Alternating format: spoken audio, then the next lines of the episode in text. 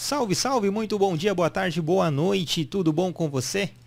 Eu aqui é Niltinho, seu host, no seu Papo de Pai, o meu, o seu, o nosso Papo de Pai. Falar um pouquinho sobre assuntos referentes à paternidade, à paternos, paternosfera, nessa podosfera gigantesca. Então hoje eu estou aqui com o grande pai da Liz, Elis, de 4 anos, e da Sof, de 7 o grandíssimo querido Matheus Watanabe. Boa tarde, boa tarde, boa noite. Tudo bom? Tudo bom, tudo ótimo. Fala um pouquinho, você. É, eu sou o Matheus Watanabe, sou pai de duas meninas lindas, a Sophie e a Elis. Elis de 4, Sophie de 7. E... e, é isso. Vamos conversar sobre Vamos bater um papo. como ser pai. E tem, o, tem histórias bacanas, né? Pai japonês, mãe brasileira. Mas antes de a gente aprofundar, já deixar claro aqui nosso, os nossos pedidos. Né? Você que está nos ouvindo nos streams de áudio, que está nos vendo pelo YouTube, não deixe de curtir, compartilhar, é, seguir o canal, uh, compartilhar no, no, no Spotify, no, no, no agregador que você esteja. É muito, muito valioso essa sua interação, essa participação. Temos também a campanha no Apoia-se, apoia, apoia c barra Papo de Pai Podcast.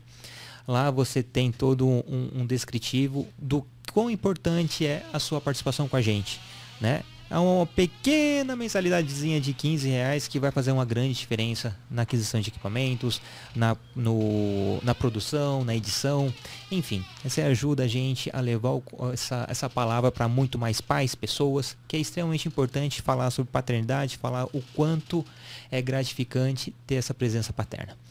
E é isso. Vamos iniciar mais um episódio.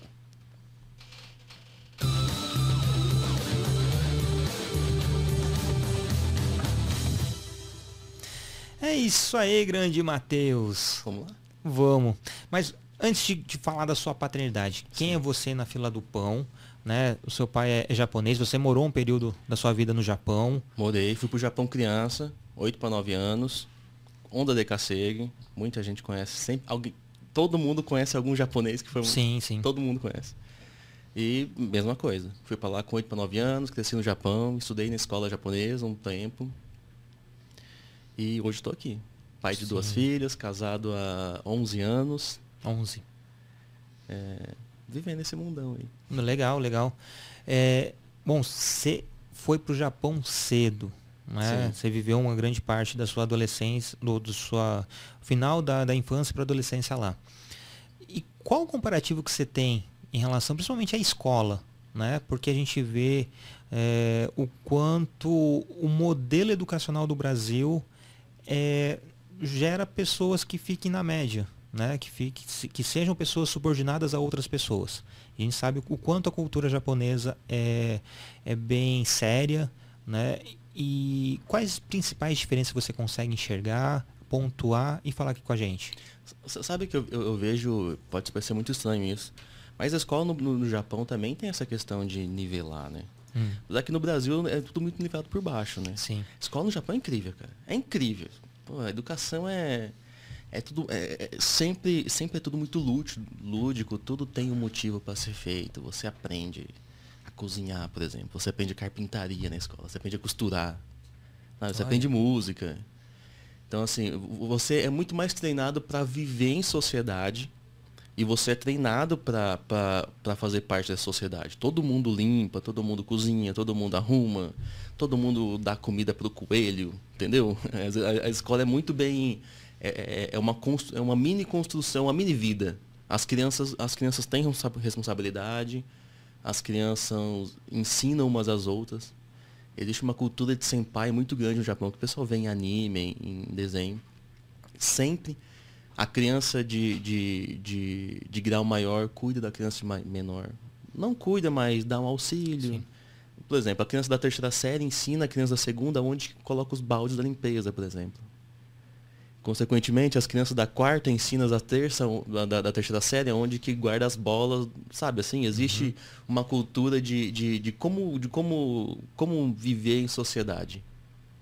Há uma hierarquia, mas não no sentido que você tem que é, lógico, tem que respeitar, mas não uma coisa imposta, porque é você também vai ter essa hierarquia com, com o próximo. Não é impositivo. Né? Entendi. É, é- é algo natural da vida. Todo mundo passa pelo processo de aprender e liderar e de ser liderado. Eu acho que cria uma sociedade muito mais madura, né?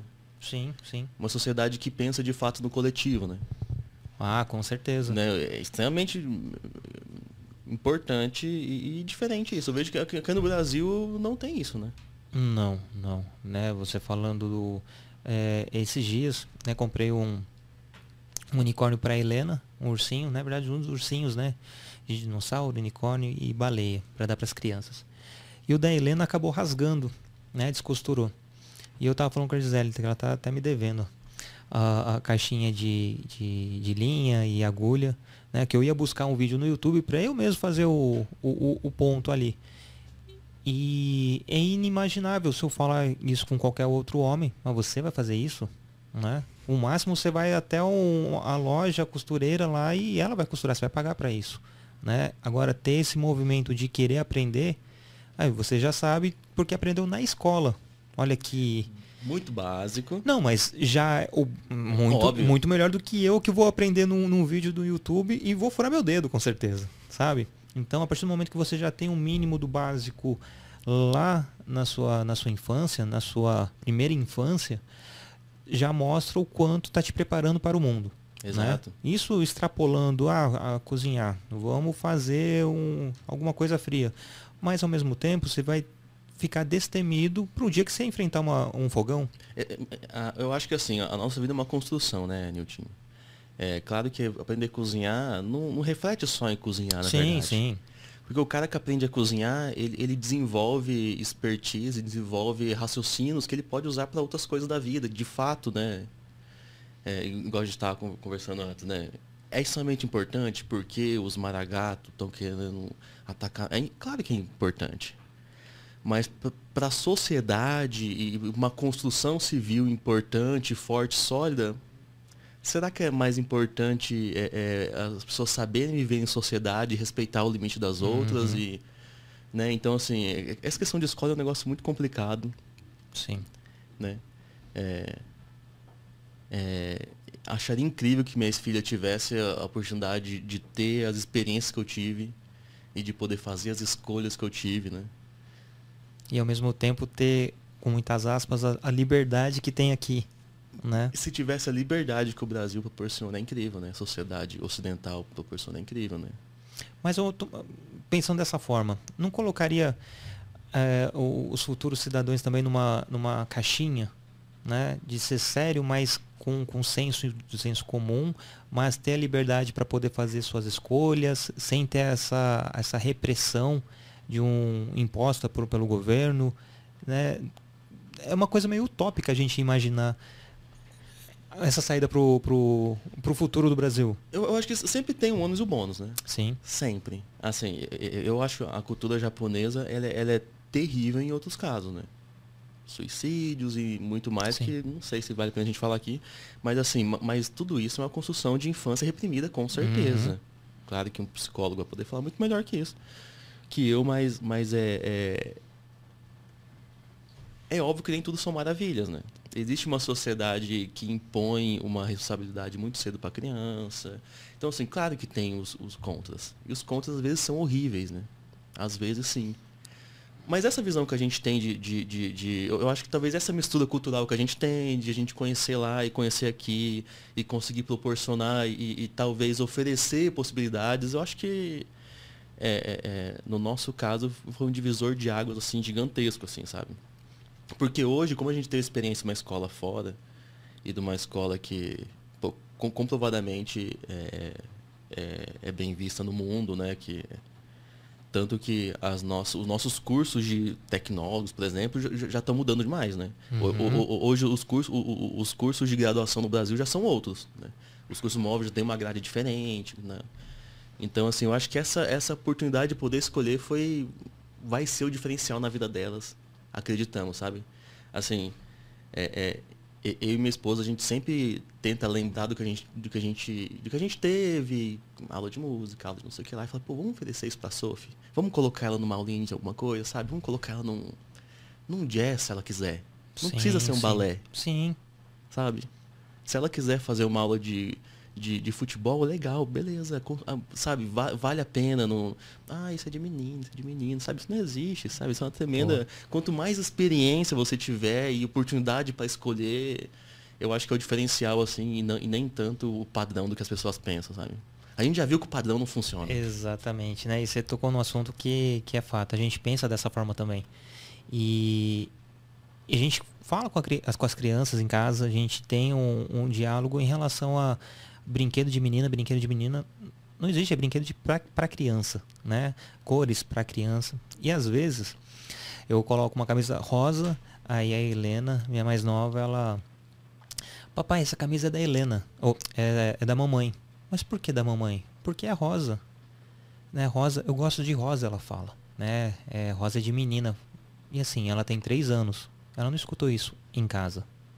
Né, Ela escutou isso na escola, na rua, em algum lugar ela escutou isso. E eu vejo o quão é, essa desconstrução é trabalhosa.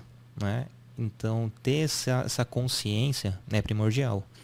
Mas colocar isso em prática para as futuras gerações, que a gente não vai estar desconstruído o suficiente para passar o, o que a gente acha, o que, que é bacana para o mundo, para os nossos filhos. Né? Mas eles serão instrumentos para a próxima geração ter um pouquinho mais de acessibilidade, um pouco mais de, de, de conhecimento, um pouco mais de sensibilidade com esses assuntos. Sim. Né? O quanto é normal o- rosa, o quanto é normal brincar de boneca. Eu falo que né, você vai, vai comprovar também em relação até fazendo esse comparativo com a, com a cultura japonesa. Eu falo que a, paternidade para mim foi o grande divisor de águas para eu revisitar o meu passado, meus conceitos, minha vida e ver o que eu preciso mudar para criar meus filhos. Então tive três meninos, um- uma da cada de dois anos e veio a Helena no terceiro ano, né? É, e aí sim eu vi, cara, o quanto babaca eu fui na minha vida, o quanto eu tô meio que involuntariamente dando conceitos para os meus filhos que eles vão replicar na vida adulta e não que eu seja sexista, não que eu seja machista com minha esposa, mas eles percebem os nuances, né? E também não adianta nada a gente ter toda uma cultura, uma educação aqui daquele jeito, na rua vai ser diferente. Eles vão fazer o comparativo, né? Exato. Então eles vão perceber, opa, isso aqui também acontece em casa, mas um, num grau menor, mas acontece, então é natural, né? E, e o nascimento da minha filha me colocou assim, cara, ainda bem que eu tive uma filha, sabe? Porque eu tenho que me despedir de tudo mesmo, de todos os meus preconceitos, de toda a minha, minha realidade, para que ela não sofra lá na frente, que os meus filhos não propagam algo que não seja bacana lá na frente, lá na frente. Então, para mim foi isso. E para você, né, em relação a ser pai de meninas, em relação a ah, só para só para fechar. É, a minha desconstrução começou com 32 anos, com o advento da, da primeira paternidade. E que realmente deu o choque de realidade com 33, com o nascimento, 34 com o nascimento da minha filha. E se eu tivesse brincado de boneca na minha infância? Se eu tivesse contato com mais mulheres na minha, na minha casa, na, na rede de apoio da minha mãe, será que talvez não seria diferente? Né? É, é um exercício de talvez, né? A gente nunca sabe Entendo. se vai, vai ser. Mas para você, né? Se tivesse essa oportunidade de ter tido acesso a coisas dito femininas na infância, talvez hoje você seria um, um homem melhor para suas filhas? Olha, Um pai eu- melhor? Eu, eu, eu, eu- sempre. A, minha irmã, a, minha mãe é enfermeira, né? Enfermeira, que nem posto de saúde, pastoral da criança, aquilo. Ela sempre teve uma carreira assim. Eu tive contato com, com, com essa questão de do feminino, do masculino, muito cedo. Porque minha mãe tinha uns livros, sabe? Boa. Antigamente a gente tinha aquelas Barças. Então, assim, com, com- com muita frequência eu me pegava lendo. Eu sempre fui muito curioso, muito curioso. Eu sempre gostei muito de aprender coisa nova, saber coisa diferente. Eu gostava de saber coisa que ninguém sabia, sabe? Então. Somos dois. É, eu acho muito legal isso. Então eu, eu tive contato com sexualidade e, e- e o que é feminino, masculino, de uma forma muito natural e muito cedo, assim. Eu, eu lembro que com, com 9, 10 anos. É, eu acho que eu acho até um pouco antes, com 8, 9, por aí, eu, eu lembro de, de ver alguns livros assim, e, e de, de, de- Provavelmente não era pra, mim, pra minha idade, tudo, de folhear alguns livros e começar a entender, ah, então homem é assim, mulher é assim, e de ter acesso com questão de coisa de, de, de, de, de sexualidade mesmo. Por, por, minha mãe ter esse background de, de, de, saúde, então assim, de saúde mesmo, de questão de doenças venéreas. Então eu descobri muito cedo isso, né? Eu sempre, eu sempre tive contato muito cedo. E no Japão na, é, existe uma, uma pureza das crianças, sabe assim? É, não, não, existe uma diferenciação tão grande para o homem e da mulher. Assim, as crianças mais novas elas se trocam para para fazer educação física na sala, sabe? As meninas de um canto, né? Troca de roupa, tudo, quando é criança, mais nova, claro. Então tem uma, tem uma, uma pureza, sabe? Existe uma, uma, uma, uma redoma de, de, de, de, sabe? Uma, uma zona ali que. Uma zona. Isso. De tranquilidade, né? Exato. No, aqui, no, aqui no Brasil você vê moleque de 8, 9 anos namorando. Uhum. Transando, assim. Você vê, você vê crianças tendo filhos. Assim. Claro que tem em qualquer lugar do mundo, mas com uma frequência muito maior aqui. Sim, né? sim. E, então eu, eu, eu, sempre, eu sempre levei legal isso, sabe? E essa questão do respeito, então eu sempre levei muito legal isso. Sabe que para mim é, nem foi a questão de ser menina ou menino, assim. Assim, é, é, eu tento ser o melhor pai possível para elas. Porque eu tive contato. Eu, eu, eu, eu, acho que eu vou falar de mim um pouco. Primeiro eu vou falar de mim, depois eu volto nelas. Porque eu acho que a, a construção do que eu sou com elas é o que, é o que eu passei. Uhum. Eu tive problema com depressão anos, assim, eu, eu, passei assim um período de.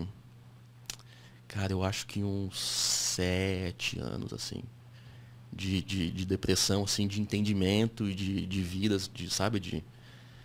É, e isso começou, isso começou uns seis meses antes de minha filha nascer. Eu acho que quando minha, minha esposa né, engravidou tudo, e isso meio começou meio junto. Então, assim, foi um período de, de, de, de, de adaptação, de depressão, de estar passando nisso, de muita terapia, entendimento, tudo. E minhas filhas. Então, então assim, eu, eu, eu nunca tive um problema de como, como, como tratar com filhas meninas. Eu tive um problema de eu preciso do meu espaço, eu, eu, eu, gosto do meu espaço. Eu gosto muito de fazer o que eu faço. E minha vida mudou e hoje eu sou um pai. O que, que eu faço agora? Eu sou um pai. Porque pro homem é difícil cair a ficha, né? Sim. Ah, porque a, a, mulher sente, a mulher sente a barriga crescer e vai vendo, ela sente se mexer dentro dela e tudo. E pro pai não, pro pai. Eu até falo, né, eu não tirando o protagonismo da mãe, eu falo que engravidei junto com Gisele. Só que uma coisa que você falou é fato, né? Eu tenho esse sentimento, mas é muito abstrato, porque eu não tô sentindo, eu sinto a energia, eu sinto a euforia, eu sinto a, a, a sensação, mas eu não sinto verdadeiramente ali o que, que ela está sentindo. As dores, o, os anseios, os medos. Não, é, é cara. Né? É, ela a mudança mexer, ela sente mexer, que coisa incrível. É, eu... Cara, eu, eu, daria um braço, eu daria um braço para sentir minha filha mexendo dentro de mim. Entende? Eu acho incrível isso. E a, gente não teve. Quando come cai ficha, quando ele vem, quando nasce. Quando nasce lá, aquele vexame, ele fala, ih, agora eu sou pai, cara. Nasceu mesmo. Aí, ó, é aquilo ali. Uhum. né? A gente não sente isso, né? então, para mim, a, a, a grande, a, a, minha grande luta foi: eu sou um pai jovem, que não, não vejo problema nenhum nisso. Eu, cara, eu acho incrível ser pai novo. Né? Eu fui pai com 25, assim, eu acho incrível ser pai novo, assim.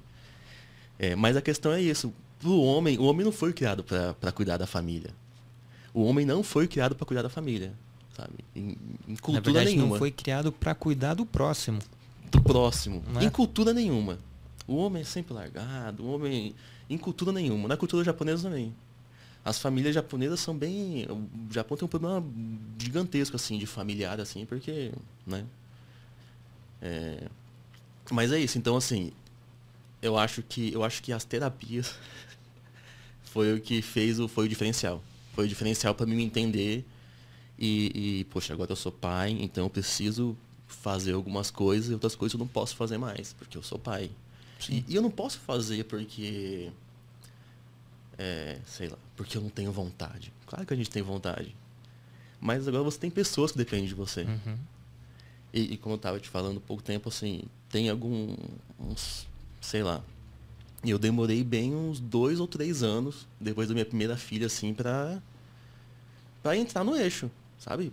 poxa, eu sou um pai mesmo, para entrar no eixo e, e, e, e, pegar esse cajado do pai e começar. Demorou um tempo na minha vida, assim, sabe? Uns três anos, eu acho, para mim. É, são as fichas que vão caindo, né? É, eu, eu costumo falar que é, são momentos diferentes, né? O pai às vezes se, se vê como pai quando descobre a gravidez. É, eu vou falar por mim. Eu me vi pai quando descobri que, que, que Gisele estava esperando o Arthur. Eu me vi pai quando acompanhava as ultrassons, as ultrassons os exames, é, quando acompanhei o parto, quando peguei meu filho pela primeira vez no colo, aquele cheiro da atmosfera da sala de parto. E as noites mal dormidas, sabe? Então, são fichas que vão caindo, né? Só que às vezes precisa ter um acúmulo de fichas para realmente cair a ficha, né? Para você ver. Não que você não, não, não se via como pai, mas assim, cara, é, realmente eu preciso mudar alguma coisa aqui no meu pensamento, que agora é fo foco total, dedicação total, não que não, não tinha antes, né? Mas tinha alguma coisa meio dispersa, né? E esse disperso às vezes poderia fazer diferença no, no manejo do dia a dia. Sim. Né? No, não digo no cuidado em si, mas passar despercebido uh, as necessidades da sua esposa, uh, as suas necessidades. E são detalhes, né, cara? Exatamente. São, são detalhes. Tem, tem um negócio das minhas filhas assim, que eu acho muito legal. Assim, a, a, a qualquer momento, às vezes, assim, elas viram e falam, papai, eu te amo. A qualquer momento. Às vezes a gente tá andando assim, porque a gente tem esse costume, assim, às vezes eu olho e falo, sabe, quando você olha e fala, nossa, como que, como que eu amo essa criança, né? Nossa, é nossa ela, às vezes do nada, você tá andando assim, dela passa assim, fala, nossa, como que, como que eu amo essa criatura, né? Tão pequenininho, né? Mas, né, às vezes eu me, eu me paro, sabe, eu tô fazendo alguma coisa assim, eu tô no computador, eu tô editando uma coisa, eu tô conversando com o um cliente, e daí eu falo, dela passa assim, e, e, e durante três segundos assim, parece que eu sou transportada para um lugar assim que tem um anjo tocando um clarinete, sabe? Que fica tudo claro e uhum. depois eu volto pro mundo de novo, sabe? Então assim, é, essas essas essas pequenas, esses pequenos prazeres de ser pai é uma delícia, né? E você vê o quanto são o seu ponto forte e o seu ponto fraco, né? Exato. Exato. O quão te desestabiliza de, um, de uma simples palavra que, poxa, tem uma coisa errada. E também um simples eu te amo do nada te deixa. Assim, detalhes, né? Uhum. Eu, gosto dos pequenos detalhes, assim, eu gosto de ver. É, é, assim, ó, ao, ao, mesmo tempo isso é terrível. Porque a gente chateia às vezes. Ao mesmo tempo isso é terrível. e daí às vezes você, você tá bravo, aconteceu sim, alguma sim. coisa, você não quer falar com ninguém. E você dá uma resposta mais dura, assim, e você vê no semblante dela, assim, poxa, por que, por que você está me maltratando assim? Sabe, eu só queria conversar, eu só queria ficar aqui do lado. Né? Por isso que é, é, é, eu acho que ser pai é, um, é, é uma construção, uma construção assim, lenta. Sim, sim. Extremamente intensa, né? Eu amo ser pai, sabe? É maravilhoso. E uma coisa é fato, né? É, por que brigou comigo? Só tava pegando água para você. E só porque eu derramei, quebrei o copo e você tá brigando. Exato, exato. Né? Se fosse qualquer adulto, não teria a mesma fúria ou o mesmo, o mesmo ímpeto de chamar a atenção, né? Ou talvez o senso de respeito. Isso é uma coisa que tá me pegando demais ultimamente, já que é um assunto de pai, a gente pode ser mente aberto aqui. Uhum. Essa questão do respeito, como que é difícil respeitar a criança. Eu não sei se tu tem esse, né? É, é, ainda mais por ser filho, tudo, e, e, e poxa, é um ser humano, sabe? É, a gente já conversa bastante em casa sobre isso, né? É o, o, o, quanto as crianças são pessoas, são seres humanos, são, são futuros adultos. São é. pessoas ali. A gente tem que tratá-las como estivesse tratando a vizinha, tratando o coletor de lixo, tratando qualquer pessoa. E, sabe? E, e, um mínimo de respeito, empatia. E você não está bem? Ó, hoje não estou legal. Pronto. Né? Lógico, são nossos filhos, a gente tem que ter um diálogo, ó, é, dá cinco minutos, fica com a mamãe um pouquinho para o papai tá fazendo algumas coisas aqui. E, e, e, automaticamente, né, a gente, a gente quer tanto que nossos filhos sejam independentes, sejam pessoas com, com mente aberta, que sejam criativas. Mas no primeiro momento que desenha na parede já briga. No primeiro momento que, que vem questionar a gente, né? É, filho, você quer comer? Não, não, você vai comer. Mas você fez uma pergunta, ele respondeu, sabe? Exato. Então a gente dá munição para eles e a gente vai cerceando um, uma pessoa brilhante no futuro. Às vezes por pequenos detalhes que acaba inibindo, inibindo a, a criança, que pode ser um artista esplêndido, que começou desenhando na parede. Exatamente. E, e a questão do, do entendimento. É, é, é, um ser humano, sabe? Sim. Mas criança é um ser humano. Agora em casa mudamos a regra da, da comida. Hum. Não vamos forçar mais comer. Sabe? Não vamos forçar. Ficar forçando. Tem que comer. De fome não vai morrer, né? De fome não vai morrer. Tem criança que sobrevive comendo migalha do chão, infelizmente. Sim. Infelizmente, eu vejo muito isso, né? Então, você acha, sabe, e, e é, é, um ser humano. Se a gente for parar para pensar mesmo, a gente quer que compra, ficar saudável, tudo. Mas você está impondo, você não fala para o amigo, não, vai, você não vai comer. Não importa que você não gosta, tem que comer. É uma imposição quase que cruel. E a gente não percebe, não percebia isso. Até duas semanas atrás não percebia isso. Isso foi mudado na minha casa tem duas semanas. Eu estou te falando, né? É, é, é, essa construção de. Por que, que nós mudamos isso? Por causa disso, porque eu, eu acho que é quase uma tortura. Se a criança não gosta de uma coisa, você ficar forçando, vai ter que comer, vai. E eu fazia isso. Estou falando porque eu fazia isso. Vai comer assim, não vai sair no meio, tá, tá, tá, tá. E não vai morrer de fome. Uhum. E eu não quero que ela acostume com essa situação de ter alguém oprimindo ela e ela só baixa a cabeça. Porque lá na frente, quando ela crescer e alguém impor, ou, ou brigar, ou mandar, ela, ela vai falar, isso não aconteceu na minha casa. Ninguém nunca me impôs assim. Por que, que esse malandro tá querendo me impor em cima de mim? Por que, que esse cara tá gritando comigo? Meu pai não gritava assim, me impondo. Por que esse cara me empurrou, tá batendo em mim? Meu pai não fazia isso.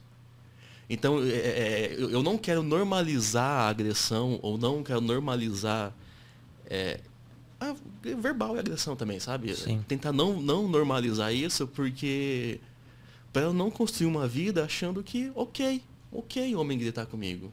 Ok qualquer pessoa, é, sabe, impor. Uhum. Bom, é... Mas assim, dificílimo.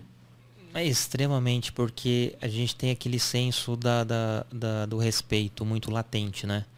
É... Muito ambíguo, na verdade. O respeito é só, às vezes, para algumas pessoas. É, é, que, na verdade, o respeito é a máscara que a gente acaba usando, né? Porque, ah, mas eu respeito meus pais, mas você respeita os seus pais porque é respeito ou você tinha medo? Ou é respeito porque você sabia se fizesse coisa errada ia apanhar e você tenta contornar para fazer a mesma coisa de maneira que não descubram. Né? Então é, um, é uma camada ali que tem outras camadas muito, muito até pesadas às vezes. Né? E, e eu caio nessa, nessa armadilha né, todos os dias. Como meus filhos vão me respeitar, eu sendo um, um, um cara extremamente é, empático com os meus filhos. Né? E infelizmente também me estouro com eles, eu brigo com eles. Né? E tento, me policio mesmo para não brigar, sabe? É, justamente pensando nisso para não ser algo natural, que lá na frente eles vão vão me cobrar do que eu que eu errei, né? E eu quero que eles me cobrem. Eu, eu hoje não consigo chegar no meu pai e na minha mãe e falar assim, ó, ó, vocês erraram nisso, nisso, nisso, isso surtiu esse efeito aqui, eu sou assim por conta disso. Eu não, não tenho. É respeito? Medo de magoar? Não sei. É, mas vai doer se um dia meu filho falar assim, ó, você errou nisso mas que bom que eu tenho esse diálogo com você, né? Porque mesmo errando, você acertou aqui e eu estou aqui por conta disso. Esse conjunto de coisas. Então, para mim é muito mais válido ter esse diálogo no futuro, né? Porque querendo ou não, a gente não sabe o dia de amanhã, não sabe se a gente está acertando, se está errando. A gente sabe o que não fazer. Né? Pelos modelos de paternidade que a gente tem com, com nossos pais, com os pais dos amigos, que a gente vê na, no trabalho. Então a gente sabe o que, que a gente não pode fazer. Né? O que não é legal ser feito, né? que tem que parar, não pode ser mais replicado. E aí, agora? A gente não sabe agora o que tem que fazer. A gente sabe que tem que ser um cara respeitador, um cara responsável, um cara empático, um cara extremamente carinhoso. A gente sabe de tudo isso. Mas como modelar uma coisa que nós tínhamos, uma coisa que a gente sabe que tem que ser? Enraizado já, né? Entendeu? Então é, é, é uma terceira via que surge meio torta, porém, como falei no início, lá na frente meus filhos vão replicar é, as coisas boas, meus netos as coisas boas, até chegar a um ponto bem utópico de ter uma sociedade em que haja uma, uma sinergia e um, um respeito mútuo. Né? Não digo que ah, vai acabar com, com, com bandido. Não, vai existir. mas vai ter um mínimo de respeito. Poxa, não vou assaltar aquela velhinha inocente. Hoje não, vou assaltar porque ela é inocente, porque ela ali tá, tá sozinha, né? Então, pelo amor de Deus, não estou fazendo nenhuma apologia a, a crimes. Mas para a gente ver o quanto é, é importante o próximo, Sim. sabe? É, mas é extremamente desafiador. Pô, dificílimo. O cara que fala que não, eu sou isso, você está mentindo, cara. Sabe? O cara que bate muito no peito, tem uma história muito bonita. Pô, dificílimo, sabe? Dificílimo. É... Mas eu acho que nada é fácil. Né? E, e, e, e você está ajudando a construir a, a vivência, a percepção de vida de outra, de outra ser humano, né? Eu, eu, eu acho que é isso. É, a gente esquece que nossos filhos são seres humanos, sabe? Uhum. Eu tô falando isso, então, sabe, eu tô, eu tô sempre me, me, colocando também, porque eu esqueço muito, igual eu te falei. Estamos num processo, né? Exatamente. Mas assim, é, por muitas, muitas vezes eu me esquecia que minha filha também era um outro ser humano independente, que às vezes não, eu não tenho. Eu não tenho direito, às vezes, de, de, de brigar com intensidade. Sabe? Não, não é um meu filho, não é um objeto. Né? tem sentimentos, tem, tem vontade, tem vontades. Criança de 4 anos tem vontade. Uhum. Às vezes ela não quer fazer o que você quer porque ela tem vontade igual você tem. Só que a diferença é que hoje é 30 e você, se você não quiser, você fala, não, eu não vou fazer. Uma criança de 4 anos, ela não tem ainda essa, essa capacidade física de falar, não, eu, eu, eu quero tomar água fazendo barulhinho assim, ó. Qual é o grande problema? qual é o grande problema em fazer água né Sim. Eu, eu acho que às vezes é, é, a gente quer impor coisas que é um absurdo tão grande cara sabe às vezes a gente faz algumas coisas e, e a gente quer impor que as crianças não não pode você tem que comer assim com garfo aqui Uhum. mas daí você vira assim não não pode colocar poxa vida sabe E não, a gente não, não lembra que estão aprendendo, né? estão aprendendo né? E, e se le, le- levar em consideração que o cérebro humano leva em torno de 25 anos para ficar totalmente formado, né? Então você vê, ah, mas o adolescente está rebelde. Não tem o, o, discernimento é, cerebral suficiente para entender, né? Acaba utilizando coisas é, até ah, bem rústicas, né? Porque são as ferramentas neurais que, ela, que as crianças têm, que os adolescentes têm. E muitos adultos têm, né? Sim. Então, em torno de 25 anos que, opa, agora sim, está modelado, esse é o cérebro humano. Mas quando é criança, então a gente fala, é desse jeito. A criança não vai entender que é daquele jeito. Não consegue entender o porquê tem que ser daquele jeito. Isso é muito mais hoje. prático. a gente, do- não, a gente não sabe cara Exatamente. esse papo aqui tá cheio de achismos Uhum. Não é? Pelo menos da minha parte, cara, a gente não sabe, né? E, e- e é isso. Eu acho que. Eu acho que quando a gente. Quando nós viramos, nos tornamos pai, existe uma, uma certa. Como falo? Uma certa obrigação de ensinar. O pai tem obrigação de ensinar, mas o pai não sabe. né? O pai sabe muito pouco. O pai sabe o que o pai, do, que o pai dele fazia antes, mas o pai dele também ensinou ele meio errado. E detalhe, né? A gente, nós somos uma das primeiras gerações de pais, de homens que estamos realmente preocupados com o bem-estar dos nossos filhos. Não apenas se está vivo ou não, se está sobrevivendo ou não, né? Porque quem cuida disso é a mulher, né? Então não que a gente quer romper, é, não, a gente quer romper essa barreira sim, é, tirar essa carga também das mulheres, trazer porque é nossa respons- responsabilidade também. Então nós somos uma das primeiras gerações. Né? Então, se vê pais do início dos anos 2000, talvez já tenha um princípio de ter esse, esse cuidado. Mas dos anos 90, talvez não. Não tinha nem esse início, sabe? Então, não temos uma geração formada de adultos que, que cresceram nessa, nessa, nesse novo, novo mo- modo de, de, de mundo, de visualização, de participação, de presença, de, de cuidados paternos. Então, não temos. Né? Pode ter um ou outro que começa a se destacar, que vai ter filho, mas não temos uma geração que, ó, esses são os, os netos dessa, desses pais que são empáticos e cuidadosos e re- respeitosos. Então é muito achismo sim. É, e outra, lá na frente, os nossos filhos vão nos culpar de algumas coisas, sabe? E, ó, você errou nisso. Mas nesse momento, eu acho que eu não estou errando. Porque eu não estou replicando o que eu tinha. Sim. Isso quer dizer que também não é o certo. Não quer dizer que tá certo também, né? Entendeu?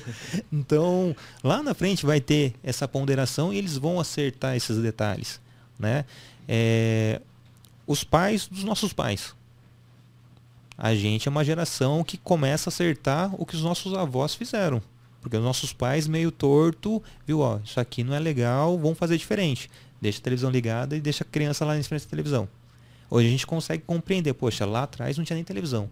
A gente tinha televisão. Hoje tem, né? Os meus filhos vêm falar, ah, quero assistir tal coisa. Sabia, filho, que na minha época o papai assistia televisão de manhã quando passava desenho e depois não assistia mais porque não tinha desenho? Né? Então, não tinha, né? Então, se era para assistir o desenho do Mickey, era naquele horário. Agora você pode assistir a qualquer hora do dia, da noite, da madrugada, né? Sim. E a gente cai na besteira de oferecer o celular. Sim. Né? É, é o, o, o, é, essa noite com um negócio mais ou menos legal. Tá? Cheguei em casa, era, sei lá, uma hora da manhã, mais ou menos, né? Fechamos estúdios aqui, né? Uhum. Quem não sabe, eu trabalho no estúdio do, da Voz e Conteúdo, onde assim tá sendo feito esse podcast. Cheguei em casa uma hora, daí que eu cheguei em casa, minha filha tava meio choramingando. Ah, eu tô com dor na perna, tô com dor na perna. Assim, criança tem disso, né? Daí tava choramingando, daí eu peguei ela, tudo. Quando eu peguei ela, eu falei, ah, então vamos assistir um negocinho. Então eu falei, ah, eu queria o livro. Vamos lá, pegamos o livro, o livrinho da Cinderela, livrinho da. da. da daquele. aquela leiturinha, sabe? Que uhum, sim. Tem um livro por, por mês, né? Pegamos o livrinho todo. Comecei a ler o livrinho da carona, ela começou a rir. Começou a rir e tal, e ficou um pouquinho, me abraçou e dormiu. Né? Então, assim, nem eles se entendem direito, né? Uhum. Nem eles se entendem direito. Eu, eu, eu fui oferecer um desenho para ela, fui oferecer a televisão, então eu vou deitar com você. Ah, mas eu quero ler o livrinho. Né? Mas assim, é pura preguiça. Exatamente. Pura preguiça minha. Poderia oferecer o livrinho desde o começo. Ou poderia só passar esse, esse, essa, essa madrugada com ela, né? Aproveitando de fato esse tempo, né? Que, que fosse. Não importa que é duas horas da manhã, o horário que tem, fazer o quê? Né?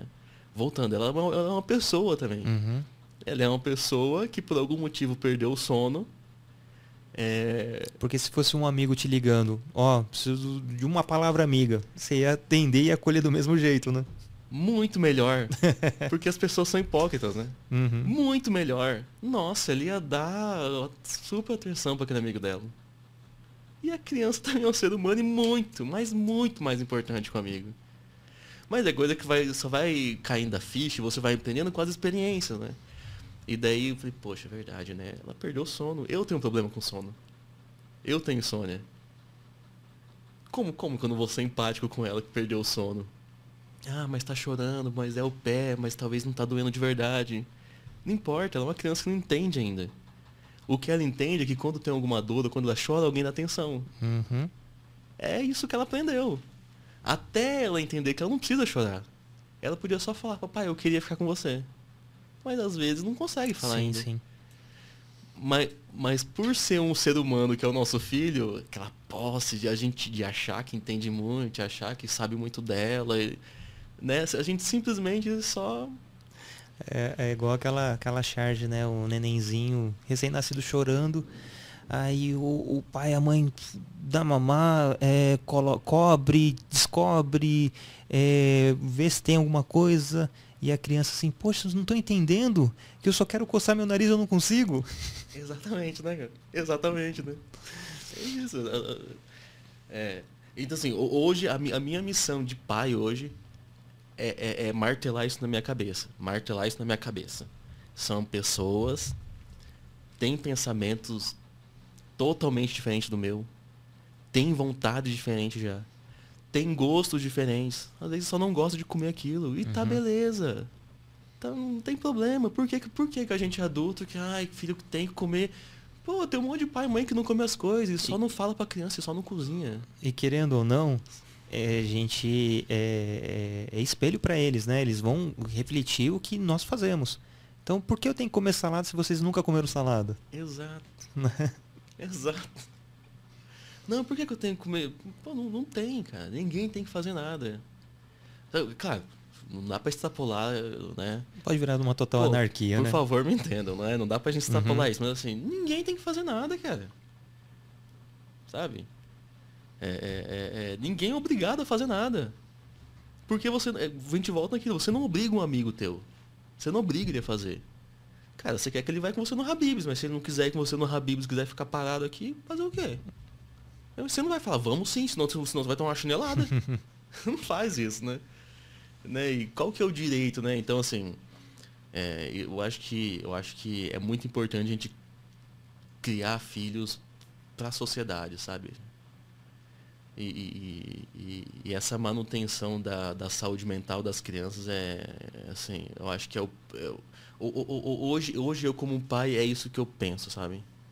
Manutenção de saúde mental e sabe de a gente tem essa visão para as crianças, mas a gente não se dá conta o quanto nós precisamos, né? É, você falou em relação a fazer terapia. É clichê, mas todo mundo tem que fazer terapia. Né? Eu já fui esse cara preconceituoso. Não, não sou louco. Não estou fazendo nada de, de anormal. Né? Porque eu preciso passar um psicólogo. Sim, todo mundo tem que passar. Né? Porque todo mundo tem um, algum transtorno, algum distúrbio, leve que seja. Nem que seja o distúrbio da fala, o distúrbio de ouvir direito ou não. Pode ser alguma coisa mais séria ou não. Ou de, de autoconhecimento, né? As pessoas não param para olhar para dentro, né, Nilton? As pessoas não. É, homem, né? Homem, uhum. o tal do homem, né?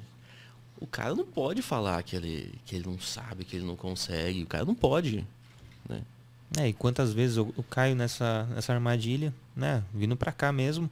Ah, pergunta pro rapaz se a gente tá no endereço certo. Não, tá tudo bem. Né? Para que demonstrar fraqueza? E às vezes eu depois passo, puxa, perdi a oportunidade de me desconstruir e mostrar para minha esposa também que tudo bem, sabe? Então, a gente tá, tá, tá enraizado, é cultural, é estrutural, né? Então, lógico, minar essa estrutura acaba entrando no, no apocalipse, né? Tem que ser gradua, gradativamente. Então, as gerações estão, estão aí para mostrar o quanto a gente pode evoluir, né? De forma é, racional e emocional, tudo no equilíbrio. Mas é necessário acontecer isso, sabe? Ah, agora, voltando à saúde mental, é extremamente importante a gente conhecer o nosso interior, né? ver nossa criança ferida. E, levando em consideração que tudo que a gente absorve de conhecimento e aprendizagem e emoções, vivências da primeira infância, do, do nascimento até os sete anos, é o que vai modelar a sua vida. Né? Se chega um adulto frustrado, ah, bravo com, com trabalho, com, com trânsito. Não, mas ele está bravo porque é um momento de estresse, ele trabalha numa grande empresa, tem o trânsito, tem sim a, os problemas familiares. Mas a raiz disso, às vezes, é naquele, naquele momento que pediu o colo do pai, três horas da manhã, para ler um livro ou e você não, não leu. Ou que não soube pedir, né? Naquele momento. A criança, naquele momento, a criança chorou, né? Porque ela não sabia como pedir aquilo. Sim. E o pai só decidiu falar, tá de manhã, né? Deita lá. é isso, né? Porque é isso que a gente fazia. Uhum. É isso que a uhum. gente faz. É isso que eu fazia, né? E não parava. Porque a nossa vida é muito importante, né? Sim. Porque, ah, minha vida é importante, a vida dela não. É, eu, eu, tenho que acordar cedo, vou ter que acordar daqui a pouco. É isso. Né? Quantas vezes eu já não pensei dessa forma, né? De de ser acordado no meio da noite porque o filho entrou na cama, aí você pega, coloca. E algumas vezes sim, né? Simplesmente deixei e voltei para a cama. Mas outras vezes deitei, peguei no sono lá com ele, pelo menos ele está se sentindo acolhido, está se sentindo protegido, sabe?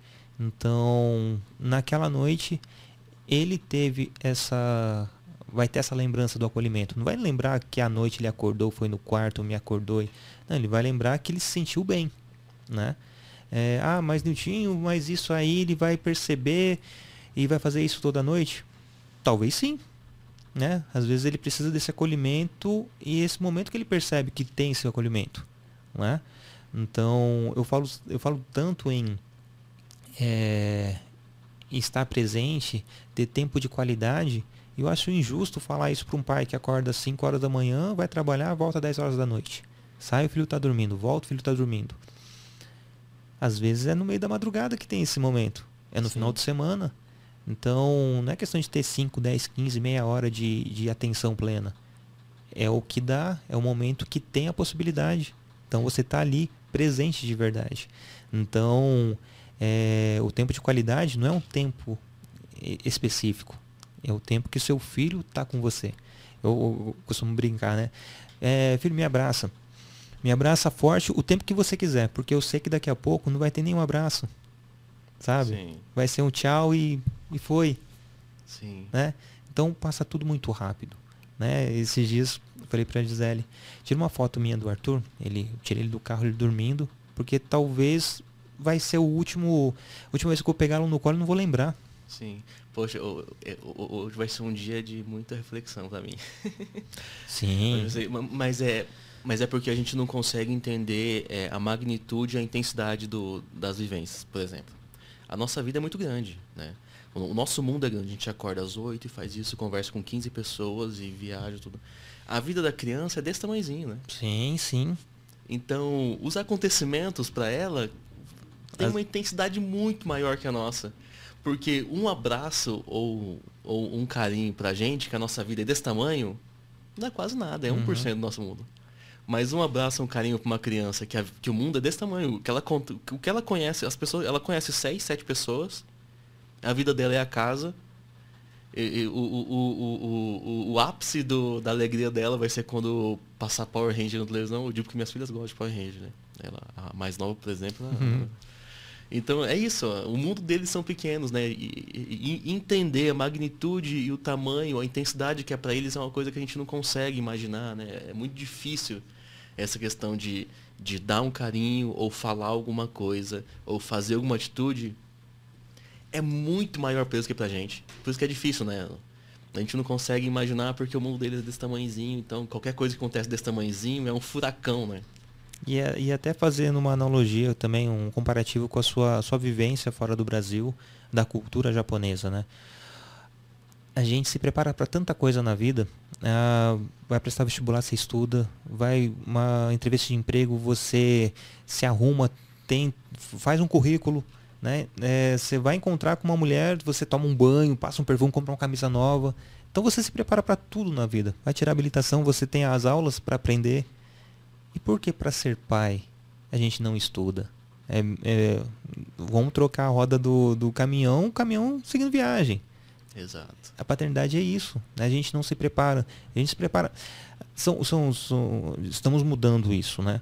Mas ainda é muito pequeno o número de homens que tem esse mínimo de preparo. E é o mínimo.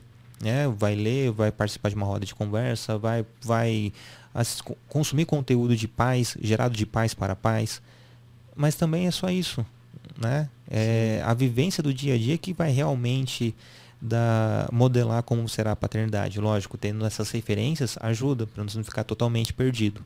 E quando ficar perdido, você sabe aonde buscar essas referências. E como que foi para você, como que é para a cultura japonesa, né? O, o exemplo do seu pai, das outras pessoas que você teve contato lá. Não, cultura japonesa em relação familiar é bem, bem, bem ruim. Bem ruim. Cultura japonesa, o cara, o pai trabalha, e o pai é uma figura de, de imponência. O pai, o, o pai é o cara que precisa, que precisa, ter todo o respeito da família. É uma cultura né? não, não muito legal em relação à família. É, e onde a mãe cuida da casa e é isso. Extremamente machista e sexista. O japonês é assim. Em contrapartida, tem a questão do, do social. O japonês é um bicho bem, bem escroto, assim. Bem escroto mesmo. Porém, Porém, se para o convívio social foi importante tudo, ele não faz. Ele não, ele não, não faz certos atos, entendeu? Não sei se consegui perceber claro. É, é, é, o japonês é muito preconceituoso pela questão de, de cultural dele. Uhum. Né? japonês, né? Porém, se para o ambiente de serviço ou de escola, se para se, se socialmente a gente precisar viver bem aqui, é, é, o japonês consegue manipular a situação ou criar uma, uma, uma boa aparência sobre tudo, né? Hum. Então, assim, é, o Japão não, não, foi uma cultura que me ajudou muito nisso, foi uma, foi uma construção de familiar mesmo, sabe? Da minha mãe, com meu pai, foi uma coisa mais dentro de casa, Eu acho que, e, e principalmente, e principalmente depois da depressão. Depois da depressão eu comecei a enxergar as pessoas com mais empatia, sabe? Depois, análise, várias questões, né? Voltando à questão de, de, de, de, de autoconhecimento. De autoconhecimento. Eu acho que autoconhecimento é. E os seus pais em si, o seu pai, era um, um, pai presente fora do estereótipo do japonês em si? O meu pai sempre trabalhou muito. Ele sempre, ele sempre mostrou essa, esse amor, assim, nos entregando o que ele podia de melhor. O meu pai perdeu os pais muito novos, né, aqui no Brasil tal. Então, assim, é, foi a construção de vida dele. Uhum. Mas, mas, ele sempre fez tudo e hoje ele sempre faz ainda, ele procura fazer tudo pra gente ainda, sabe? De, de, de suprir tudo, mas eu, eu, nunca tive uma conversa dessa com meu pai, por exemplo. Meu pai nunca chegou e conversou comigo assim, de, de namorada, de qualquer coisa. Eu nunca tive essa. essa... Esse diálogo, né, franco? É esse diálogo franco, exato, esse diálogo sincero. Que um homem queria com outro homem, ou que, um, ou que eu tô tendo com você, assim. Eu nunca tive isso, né? É o que você falou, a gente, a gente estamos em construção, né? E assim, se você vê no seu passado, se tiver um pai, o, pai de um amigo que, que, se, que, que é esse pai que hoje é mais comum ver, é muito, sabe? Ele se destacava, né? É. De fato, eu lembro que o pai do fulaninho, né, de fato, é um pai que se destacava, né? E você vai lembrar de um e olhe lá. Exato. Não é? Então, o quanto esse ponto fora da curva faz diferença, sim né? E até olhando, né, como, como essa pessoa está hoje, provavelmente, né, é mais um, um, exercício de achismo, provavelmente tem uma, uma, uma, sensibilidade maior com os próprios filhos, né? Porque está dando o que realmente recebeu. E isso é muito, muito ambíguo, porque a gente vê muitos pais, muitos pais hoje, né, que não tiveram pais, né? E que dão o mundo para os seus filhos. Então cai naquele conceito, como eu vou dar algo que eu não tive, né? E pelo contrário, né? Você consegue dar realmente o que não teve porque você está brotando de você. Não precisa ter esse histórico, lógico, tendo um, uma, uma herança, um histórico desse, ajuda. Porém, não é determinante para que você seja um bom pai ou não. Mas é extremamente determinante para que você possa ser um mau pai. Né? Porque você vai replicar exatamente o que você teve. Né? E você tem, ter esse essa visão e, e, e, entender esse trocadilho da vida é que faz diferença. Sim. Né? Porque a gente vê, ah, não tive pai, então vou ter. Quando eu falo né, que eu tenho quatro filhos, as pessoas, nossa, quatro filhos, né? Começou cedo. Não. Meu nasceu, o primeiro nasceu com 32 e o quarto nasceu com 35. Foi. Ah, mas foi Caramba. velho. É, e sempre fala assim, ah, mas com a mesma mulher, né? Tipo, aí você começa a fazer os recortes. Homem preto, é, paternidade presente. Poxa, você tá totalmente. É um ET. Com a mesma mulher, com os quatro filhos, você é presente, você ajuda. Sabe? Quantas vezes fala pra Gisele, nossa, você tá de parabéns que o Niltinho te ajuda. Assim, não, o Niltinho não me ajuda, o Niltinho faz a parte dele. Mal e porcamente faz, mas faz. Sabe? Porque eu vejo que eu, que eu tenho muito. É, é, é, tenho mais a agregar, muito mais a fazer do que eu já faço. Talvez eu faça muito, muito não, um pouco acima da média, porque a média é muito baixa, a régua é muito baixa da paternidade. Então o cara que troca uma fralda já é o paizão, o, cara que leva lá no, no, no pediatra já é o paizão, Sim. sabe? E não é paizão, é faz o básico do básico, perder noite, levantar, pegar, acudir. É, eu lembro muito bem que é a gestação dos gêmeos a gente mora num sobrado e Gisele teve um momento que praticamente não, não podia ficar andando. Eu lembro que cuidava muito mal porcamente da casa, cuidava do Arthur, cuidava dela, né? Em algum momento ela falava assim, ó, você, ou isso, isso, isso aqui, ó, você fez tudo errado, mas ela vai lembrar do acolhimento que eu estava lá presente, né? Então no momento que realmente ela precisou, ela podia contar, sabe? Então, para mim, a gestação, a gestação dos gêmeos foi justamente um divisor de águas. Primeiro o Arthur, a paternidade em si, os gêmeos, o quanto eu sou importante, o quanto a minha presença é vital, né? não tirando protagonismo, mas eu sou um papel principal nessa gestação aqui, Sim. sabe? É, e a Helena que realmente me mostrou que o quanto eu tenho que me desconstruir para que ela não sofra, para que meus filhos não sofram e principalmente meus filhos não propaguem algo que eu já propaguei, sabe? Então, ver o mundo dessa forma, para mim, é, é primordial porque eu preciso passar isso para as pessoas, sabe? Então, se tem algo que eu possa fazer para o mundo, é isso, deixar o mundo melhor para meus filhos. Né? Ao mesmo tempo, estou deixando filhos melhores para o mundo. Sim. E ter esse diálogo, ter o papo de pai, ter as rodas, é, conversar sobre paternidade, sobre masculinidades, creio que é uma sementinha para que lá na frente possa florescer né? Porque alguém já paviment, já, já abriu essa estrada. Sim. A gente está pavimentando. Se a gente conseguir plantar semente, poxa, legal. Mas pode ser a próxima geração que está plantando semente. Sim. Porque é um pouquinho de cada geração. Sabe você falando agora, eu comecei a pensar, será que quanto dessa transformação. Como, como é o nome da sua esposa? Gisele. Quanto, será que. Qual, qual é o, o, o quanto dessa transformação toda tem a Gisele por trás? Sim. Porque é, é, eu, eu, vejo minha vida, assim minha esposa, é, é, ela tem uma parte fundamental e eu acho que crucial nessa transformação. Sim, crucial. Com certeza eu não, ter, eu não teria tido essa transformação se não fosse é, ela falando na hora certa ou deixando de falar na hora certa. Sabe? Porque eu, eu, eu trabalhei três anos já na África e na Índia, né? Para uma igreja barra onde a gente fazia trabalhos missionários, né? Faziam viagens. E é um trabalho é, 80% crianças, uhum. crianças e adolescentes. E a gente vê que pais do mundo todo são, são distantes. Pais do mundo todo são distantes. Alguns lugares muito mais frios ainda. É... E esse é um movimento. Esse é um movimento que extremamente necessário que o mundo todo fala sobre. O mundo todo fala sobre. Pais são presentes, são distantes no mundo todo. E, e eu acho que as poucas experiências que eu vi de, de homens que falam sobre, de alguns amigos, tudo, as mulheres eram incríveis, sabe?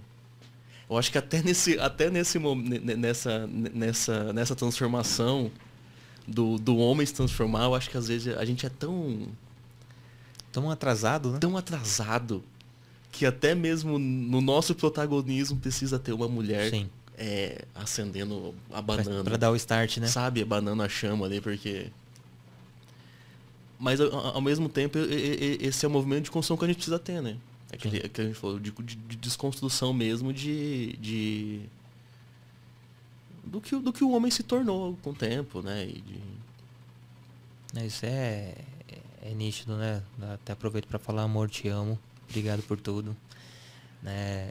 Sem você não teria meus filhos, porque eu falo, foram 32 anos e oportunidades para ter filhos eu tenho desde a adolescência. E não era para ter antes, então você foi realmente o, o grande divisor de águas e você é tudo para mim, te amo. E uma coisa que você falou, Matheus, as mulheres estão muito anos luz da gente, porque a própria paternidade, descobrir que vou ter um filho. O homem chega, fala no serviço, pô, parabéns, não sei o que, tomara que seja homem, porque se for mulher vai ser, consum... vai ser fornecedor agora e não sei o que. E as mulheres não, as mulheres já crescem com isso desde crianças.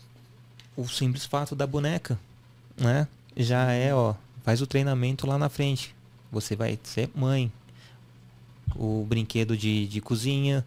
Uh, nada muito perigoso, né? O, você já é moldada, a menina já é moldada a isso. E enquanto criança, adolescente, vai conhecer mulheres, vai conversar com mulheres, mulheres grávidas, vai ter a sensibilidade do que elas já sentem, do que é uma gravidez, mesmo sendo crianças, né? Porque convivem com mulheres. E a gente, a gente convive com mulheres grávidas? Convive com um pai na euforia que vai ser pai? Não muitos de nós homens pegam uma criança no colo quando nasce o filho, o próprio filho, que a gente está averso, a gente está distante do cuidado, né? Então, ah, pega, ah, tirando o fato de você ter um irmão mais novo, fora isso, você não vai ter contato com criança, né? Sim. Você já é afastado do cuidar, né? Você falou em relação à escola. Ah, as meninas têm que estar impecável, cabelo penteado. Os meninos não, tá arrumadinho, né? Uma bermuda, uma camiseta, tá ótimo. As meninas têm que estar combinando, Exato. sabe? É, Você vai no, na loja de brinquedo. Você vai ver um, um carrinho do, do Hot Wheels lá, 25 reais. Não, tá caro. Vou ver outra coisa. Ah, um bonequinho, tá 15. Ah, vou levar esse bonequinho. Ah, vou levar uma coisa pra minha filha também. Vou levar uma boneca. Vamos lá, Baby Alive. Patrocina nós. 300 reais uma boneca. Porra, velho. É. Aí vai ver outra coisa, o jogo de, de, de cozinha.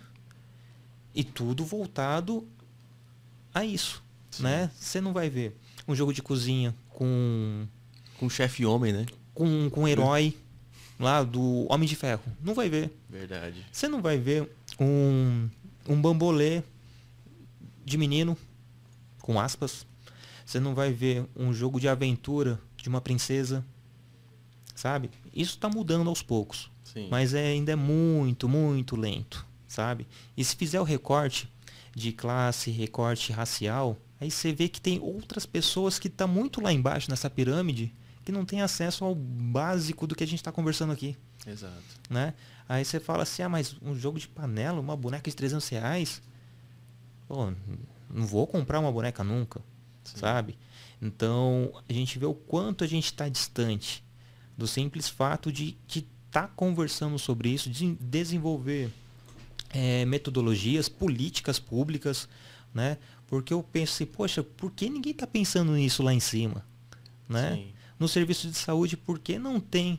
Ah, mas tem um novembro azul que fala, poxa, mas em janeiro tem um convite para os homens? Para não chegar em novembro, ah, só teve dois homens que foram lá. Ah, mas por quê? Porque esses são minimamente desconstruídos e o resto, né? Preocupado com a saúde. Não tem, porque a gente já é afastado da saúde, Exato. né? Fazer análise, fazer procurar um psicólogo, nunca.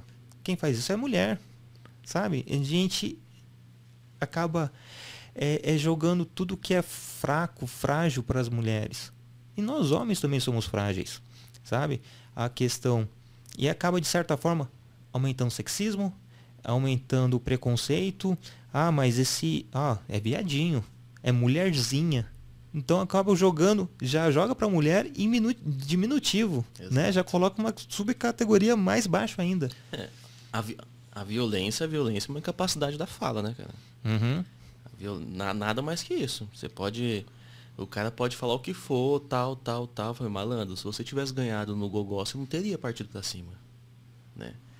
Então é isso, cara. A gente é. Nós não somos expostos a, a pensamentos que nos evoluem.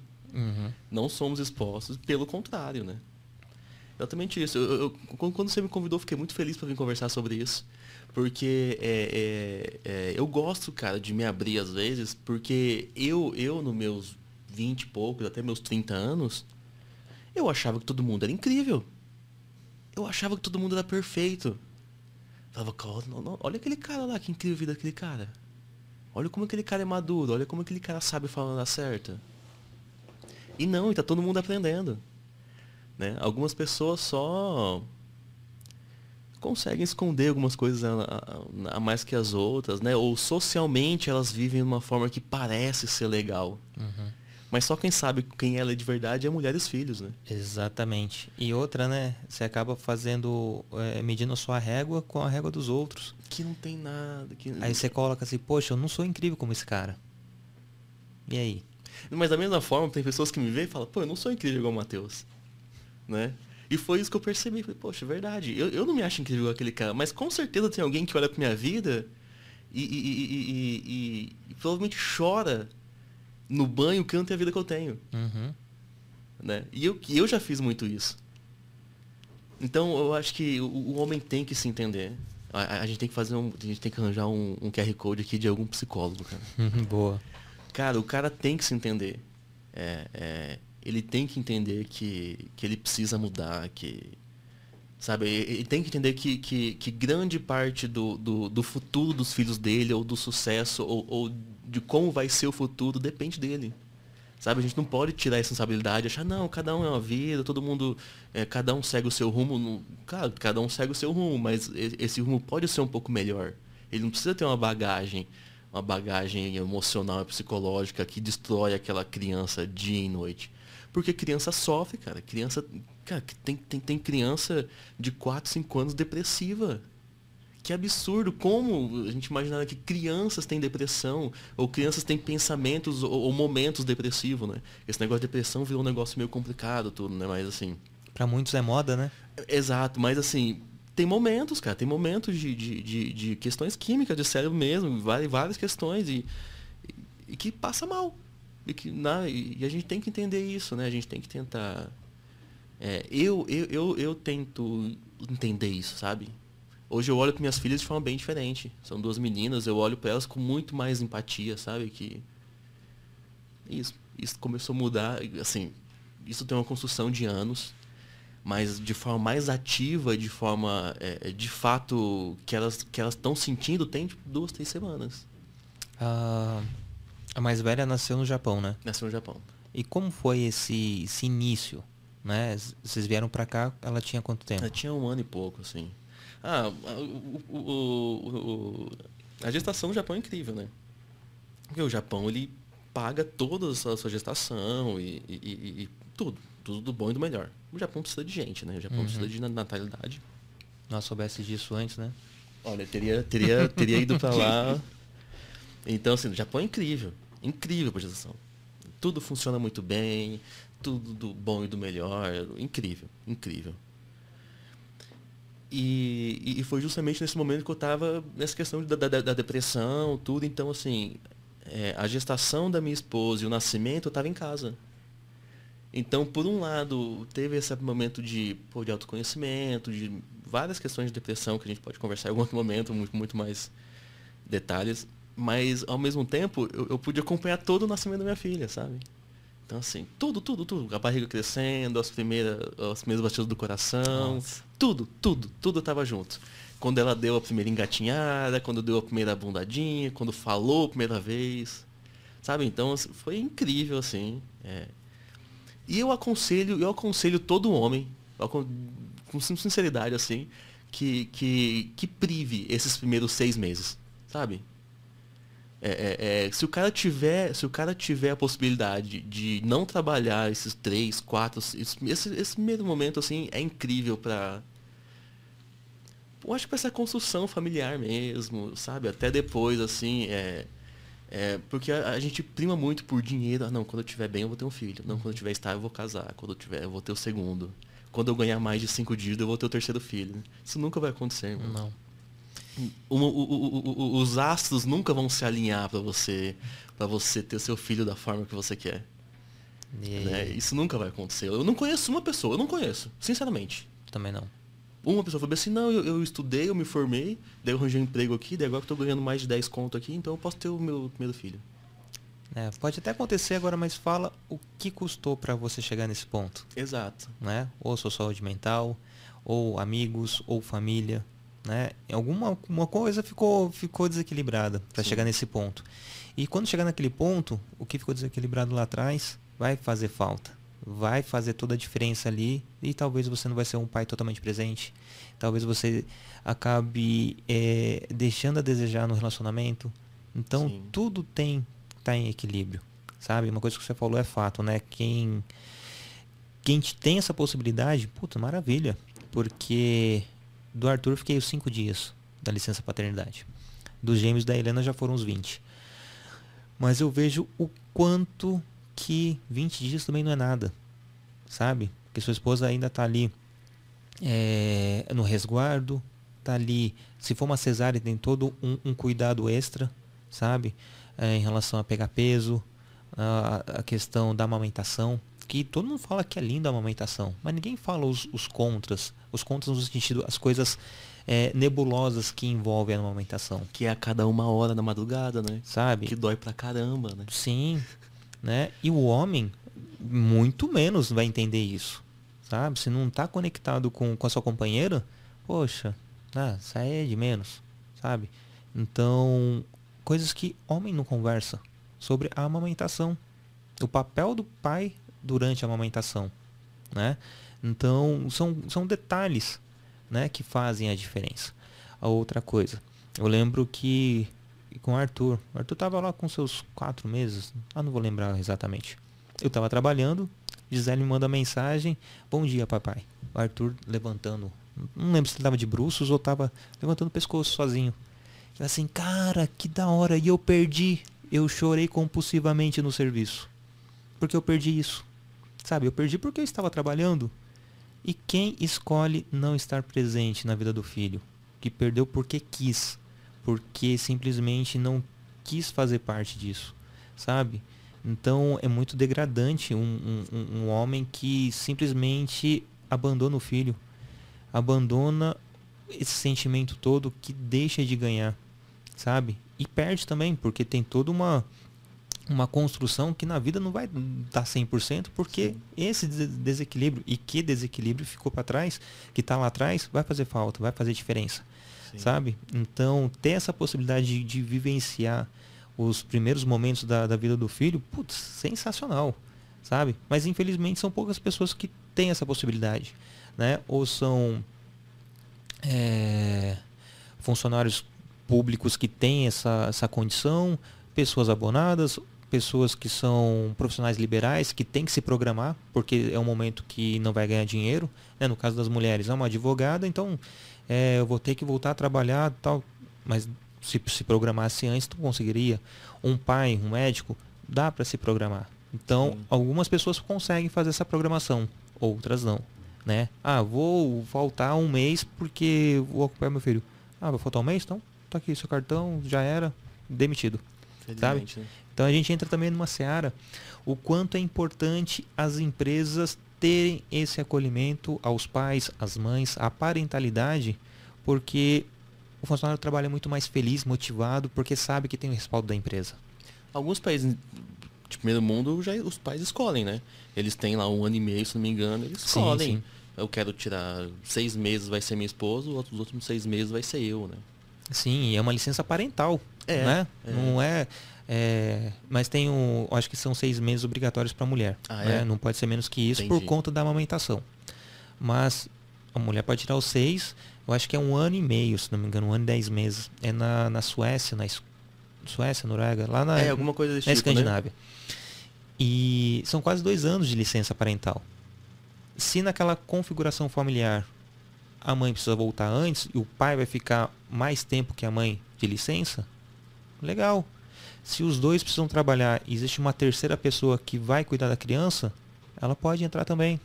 Lógico, tem alguns parâmetros lá que, é, que não é qualquer pessoa que pode aproveitar dessa licença.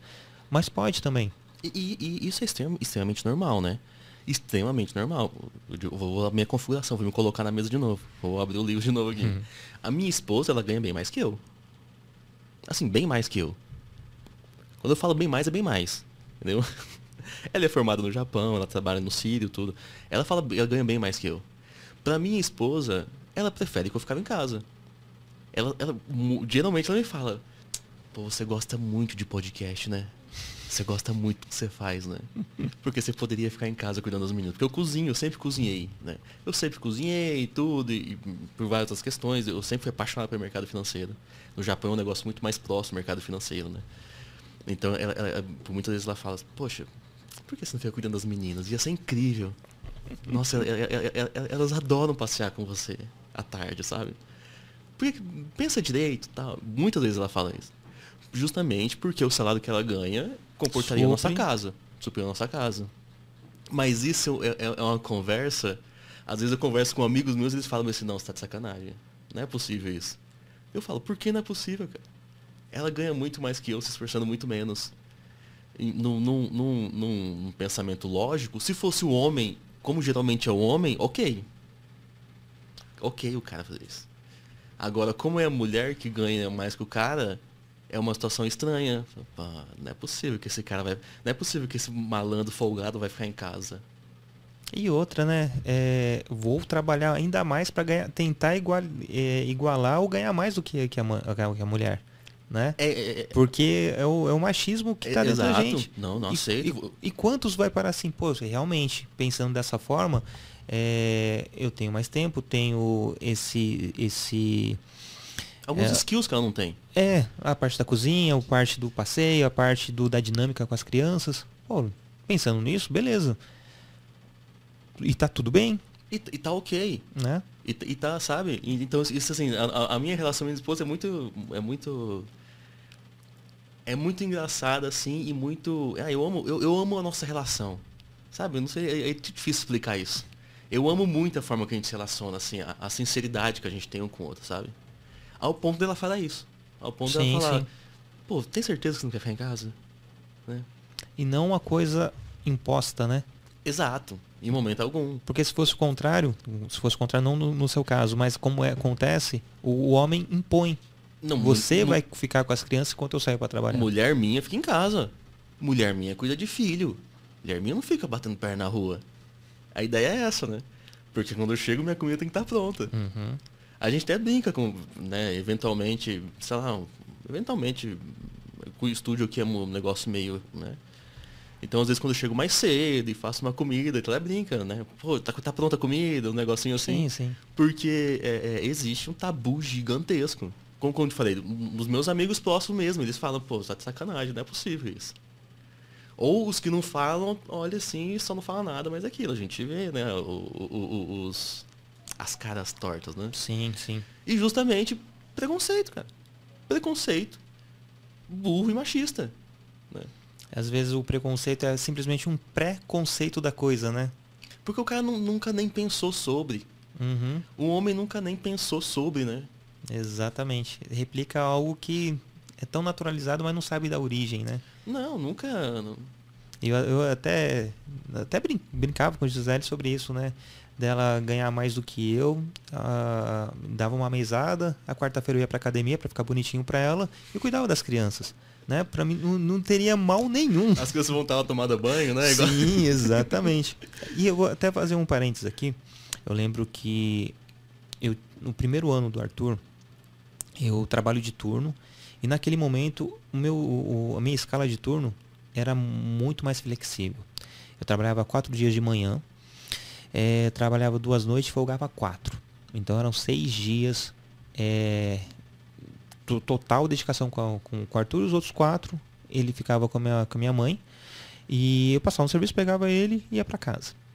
E aconteceu algumas vezes, e eu falo, né? Mais uma vez eu já, já dediquei meu amor para ela e eu vou pedir desculpa publicamente porque com o Arthur eu fui muito mais pai do que esposo.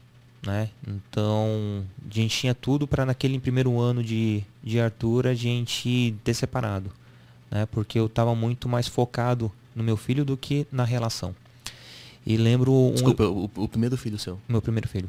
Eu lembro que um determinado dia ela chegou em casa, brigou, quer dizer, briga até hoje em relação a algumas coisas em relação à louça, em relação à arrumação da casa.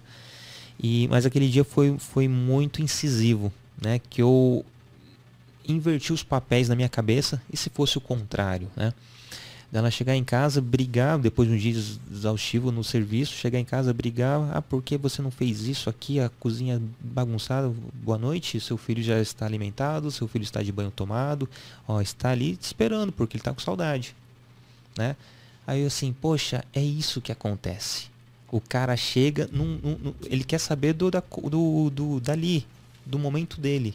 Não quer saber como foi o dia da esposa, né? Que foi também puxado, que foi exaustivo, né? Que teve os perrengues com, com o filho. Aí eu vejo o quanto que eu preciso melhorar. Então nessa, nesse processo há oito anos ainda não cheguei, porque não tem uma linha de chegada. Né? O dia que eu achar que eu, agora eu tô de boa, volta 10 casas porque você falhou miseravelmente. Então eu estou no processo, ainda não consegui chegar num patamar que eu acho aceitável. Né? De vez em quando ela dá uma chuchada, ó. Você está pecando aqui, aqui, aqui. Né? E tem que acontecer. Tem que ter essa, essa sinergia. Porque ali a casa não vai se mover sozinha. Né? E se tá fácil para alguém, tá puxado para outro. Sabe? Então, bacana que você tem esse relacionamento. Né? Eu, a gente mantém o nosso é, nas mil maravilhas, mas também muita gente com certeza deve parar assim, poxa, queria estar tá no lugar deles, né? Queria ter a vida que eles têm, né? Não tem luxo, não tem dinheiro, mas tem muito amor, tem carinho, tem uma, uma, uma casa sempre alegre, barulhenta, crianças né, sorrindo o dia todo, brincando, brincando, brigando. Mas é real, sabe? Então, só agora fechando parênteses, né? Aproveitando o que você, tinha dito. Sim, sim. Mas é, cara, eu acho que. Pô, muito obrigado por ter me chamado para isso. Você me fez relembrar muita coisa boa.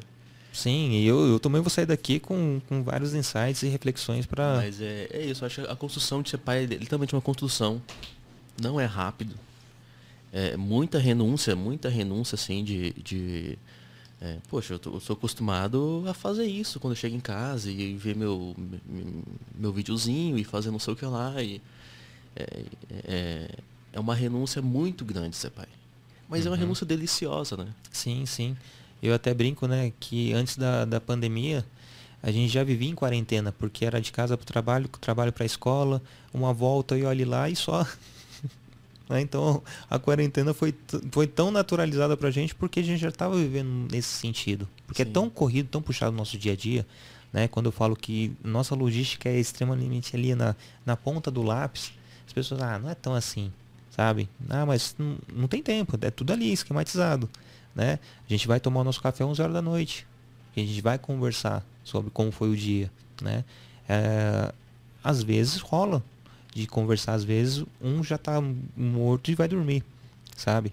Então, mas manter esse diálogo, manter esse mínimo de, de cumplicidade, né? né? Em relação a, a, a seu companheiro, seu companheiro, a sua casa, seus filhos, é, tende a ter uma vida um pouco mais leve, né? Não, é, não vai ser mais fácil, mas vai ser mais leve. Sim. Né? Acho que é autoconhecimento, né? Eu acho que a palavra da mesa é autoconhecimento, né? Eu acho que autoconhecimento é. Assim, é, foi, foi o que.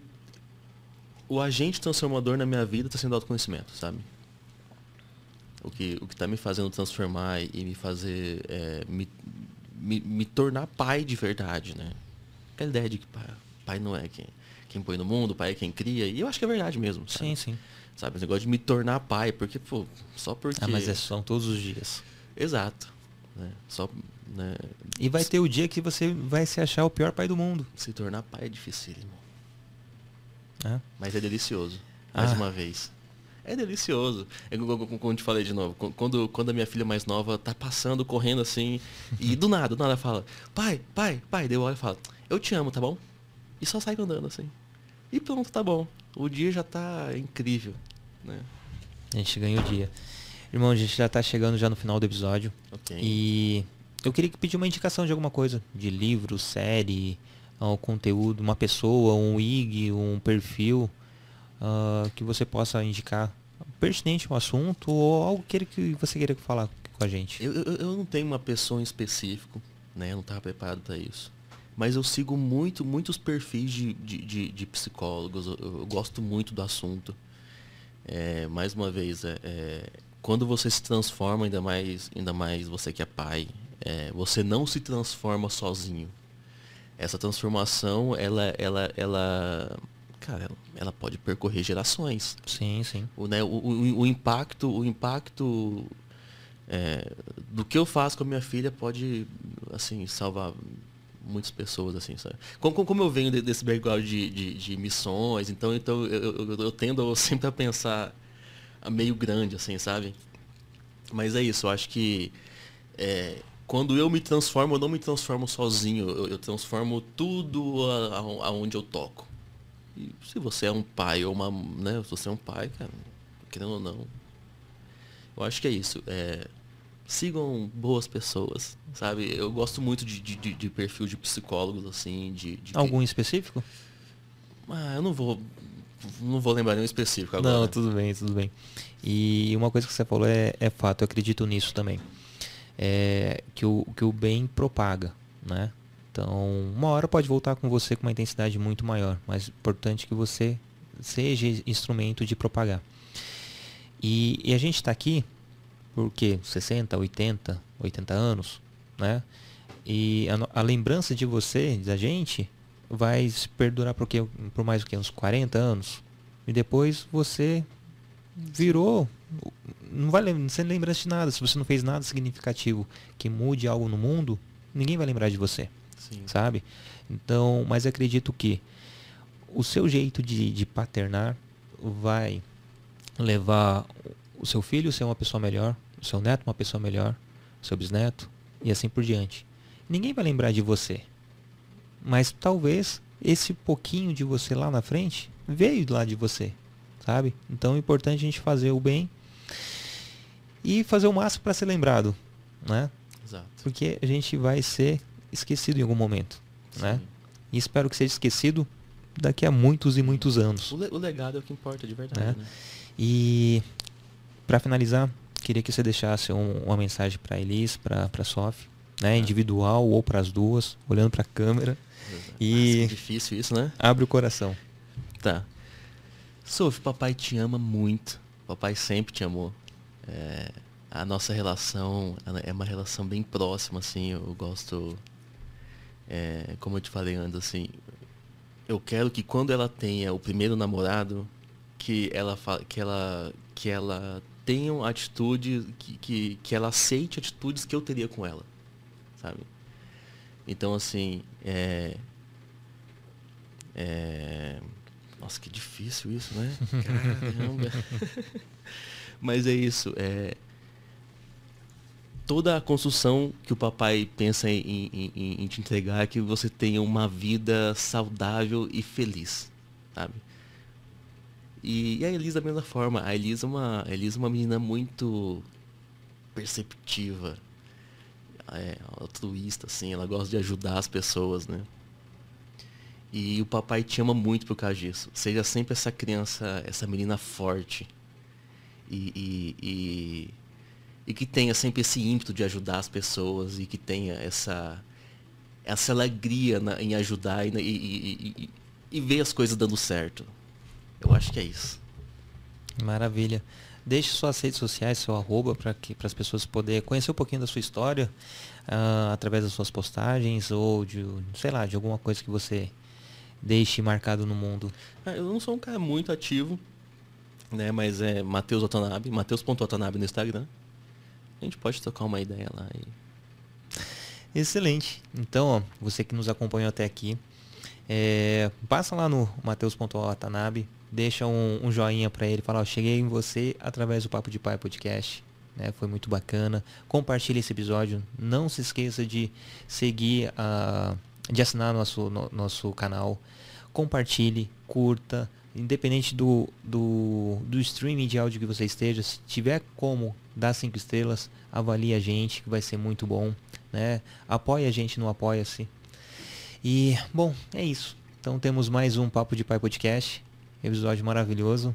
Irmão, muito obrigado. eu que agradeço. né? Vou sair daqui com, com a cabeça fervilhando, né? E até aproveitar, ó, terceira, terceiro momento. Falar que hoje estamos gravando, não vou falar o dia, mas estamos gravando hoje. Faz três meses que eu estou oficialmente casado. Então, amor, te amo mais uma vez. Legal. E é isso. Até a próxima. Tamo junto. Beijão no coração de todos e até mais. Tchau, tchau.